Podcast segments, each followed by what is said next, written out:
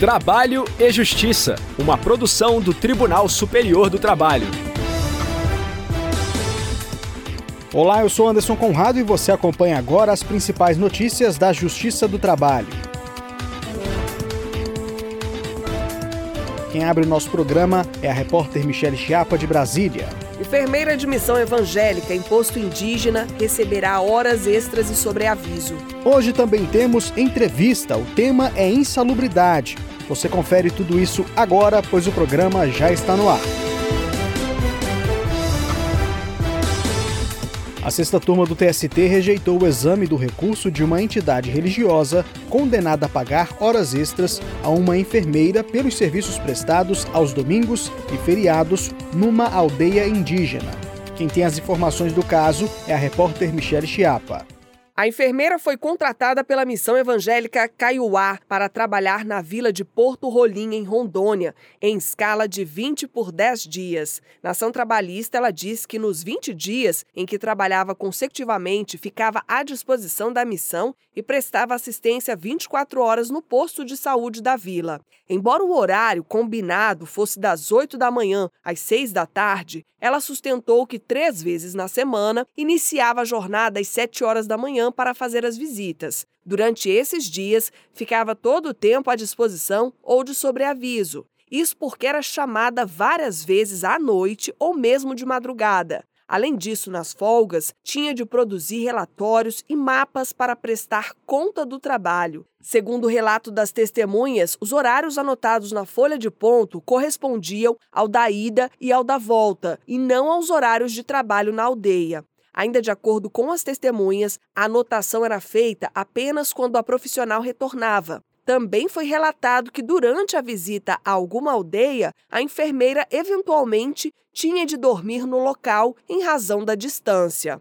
O Tribunal Regional do Trabalho da 24ª Região em Mato Grosso do Sul constatou que dos 10 dias de folga, a enfermeira só usufruía oito. Também entendeu que havia o trabalho em sobreaviso, sendo devidas horas extras e horas de prontidão. O regional ainda condenou a empresa ao pagamento de adicional de 100% relativo aos domingos e feriados trabalhados durante todo o contrato de trabalho. A entidade recorreu sem sucesso ao Tribunal Superior do Trabalho. O relator na sexta turma, ministro Augusto César, explicou que a eventual reforma da decisão demandaria o reexame de fatos e provas, procedimento vedado pela súmula 126 do TST. Entrevista. O tema insalubridade aparece no ranking de assuntos mais recorrentes nos tribunais regionais do trabalho. Atualmente, mais de 57 mil processos com o tema tramitam nos TRTs, de acordo com o levantamento da Coordenadoria de Estatística e Pesquisa do Tribunal Superior do Trabalho. A insalubridade é uma condição ambiental que pode prejudicar a saúde, em determinadas atividades, o contato com agentes insalubres é inevitável. Por isso, para essas funções, a legislação trabalhista prevê um valor extra na remuneração, conhecido como adicional de insalubridade. Sobre o assunto, eu converso com a juíza titular da 17ª Vara do Trabalho da Zona Sul de São Paulo, Carolina Pacífico. Olá, seja bem-vinda ao Trabalho e Justiça. Olá, é um prazer poder falar com o programa Trabalho e Justiça. Para começar, juíza, o que caracteriza uma atividade ou trabalho como insalubre?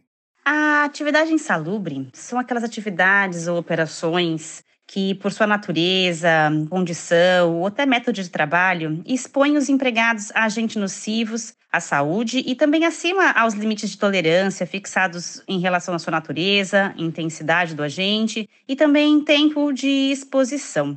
Mas não basta especificamente que seja dessa forma, que só isso aconteça. É necessário que a atividade esteja prevista nas NRs, que são as normas regulamentadoras do Ministério do Trabalho. Então, para que você, empregado, possa receber, além do agente ser nocivo, ele deve estar relacionado. Muitas vezes acontece do empregado se ver em uma situação que entende que seria necessário o pagamento do adicional de insalubridade, mas aquela atividade, aquela exposição não está elencada na NR. E nesse caso, não se tem direito à percepção deste benefício. A legislação prevê adicional no salário aos empregados que desenvolvem atividades insalubres. Quais são as condições que garantem esse pagamento? Poderia dar alguns exemplos para a gente? Realmente, a legislação prevê o pagamento de adicional de insalubridade aos seus empregados e varia de 10 a 20 ou 40%.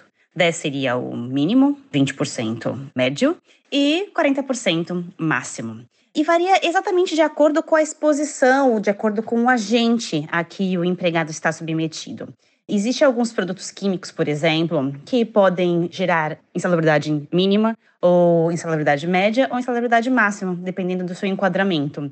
Também existem outros tipos de condições ionizantes, por exemplo, exposição a risco biológico, que sejam o pagamento tradicional de 40%, ou seja, insalubridade grau máximo.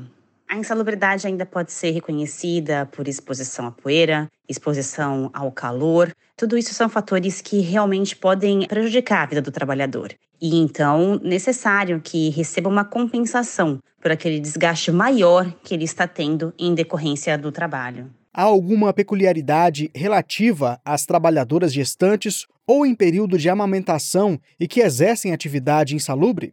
A empregada gestante ou que esteja em período de lactação, ou seja, amamentando, ela tem o direito de não trabalhar em situação insalubre, devendo o empregador retirá-la da condição de insalubridade e colocá-la num setor que seja salubre. E muitas vezes podem perguntar, mas como vou fazer isso? Ué, vamos readaptar a função desta pessoa enquanto ela estiver nessa situação. Então, por exemplo, em casos de empregadas que trabalham em hospitais com riscos biológicos, muitos até recebem adicional de salubridade a 40% em virtude dessa exposição. O que fazer com essas empregadas? Essas empregadas devem ser realocadas de setor e colocadas num setor de retaguarda, por exemplo, que separa medicamentos para serem encaminhados para o TI ou para os quartos de enfermos, enfim. O empregador deve efetivamente readequar esta função enquanto persistir esta condição da empregada. Terminada a gestação e a lactação, ela estará liberada e poderá retornar ao trabalho que gera a insalubridade. De que forma o empregador pode prevenir acidentes ou doenças e garantir a segurança do trabalhador? O empregador não só pode, como deve, cuidar da saúde de seu empregado. Então, ele precisa garantir a segurança de seu trabalhador. E como? Como fazer isso quando temos uma situação em que o trabalho exige exposição a riscos? Garantir que este empregado receba adequadamente todos os EPIs, que são os equipamentos de proteção individual, verificar se estão adequados, se estão dentro do prazo de validade, se estão de fácil acesso para uso, para que cada empregado, se a luva não está mais funcionando, se o creme acabou, tudo isso o empregado tem que poder pegar, seja num setor de almoxarifado, seja em algum outro setor de fácil acesso, para que ele chegue lá e consiga retirar o equipamento de proteção. A luva tem que estar sempre adequada ao uso. O creme para as mãos tem que estar disponível em todos os lugares para ser utilizado, para que o empregado esteja sempre às suas mãos a utilização de todos os EPIs. E o empregador deve sim fiscalizar o seu uso. É sua obrigação fiscalizar para que todos os seus empregados utilizem os EPIs, porque é a segurança da vida de seu empregado não se pode confundir os conceitos de insalubridade e periculosidade, certo? São questões diferentes do ponto de vista legal, não é mesmo? Sim, nunca podemos confundir trabalho em condições insalubres com trabalho em condições perigosas. Trabalho com periculosidade são atividades e operações que impliquem risco acentuado em virtude de uma exposição permanente do trabalhador.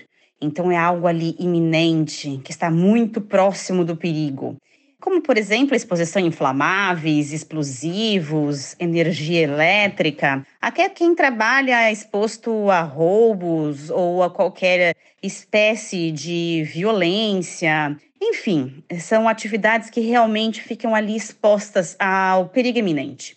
Mas, assim como a insalubridade, essas atividades também devem estar regulamentadas pelo Ministério do Trabalho. Eu conversei com a juíza titular da 17ª Vara do Trabalho da Zona Sul de São Paulo, Carolina Pacífico. Muito obrigado pela participação no Trabalho e Justiça. Eu agradeço o convite e estou muito feliz em poder orientar a população sobre um tema tão relevante. A edição de hoje acaba aqui. Muito obrigado pela audiência. Você pode fazer sugestões ao programa por meio de comentário nas redes sociais. No Facebook e Instagram, o perfil oficial é o TSTJus. O trabalho e Justiça teve apresentação de Anderson Conrado, edição de Liamara Mendes, produção de Milene Teixeira e Priscila Roster, colaboração dos estagiários Daiane Chaves e Jorge Agle, supervisão de Patrícia Rezende e trabalhos técnicos de Wesley Oliveira. O programa é uma produção da Rádio TST sob a coordenação de Ana Carolina Brito e a supervisão geral da Secretaria de Comunicação Social do Tribunal Superior do Trabalho. Até amanhã. Tchau. Trabalho e Justiça, uma produção do Tribunal Superior do Trabalho.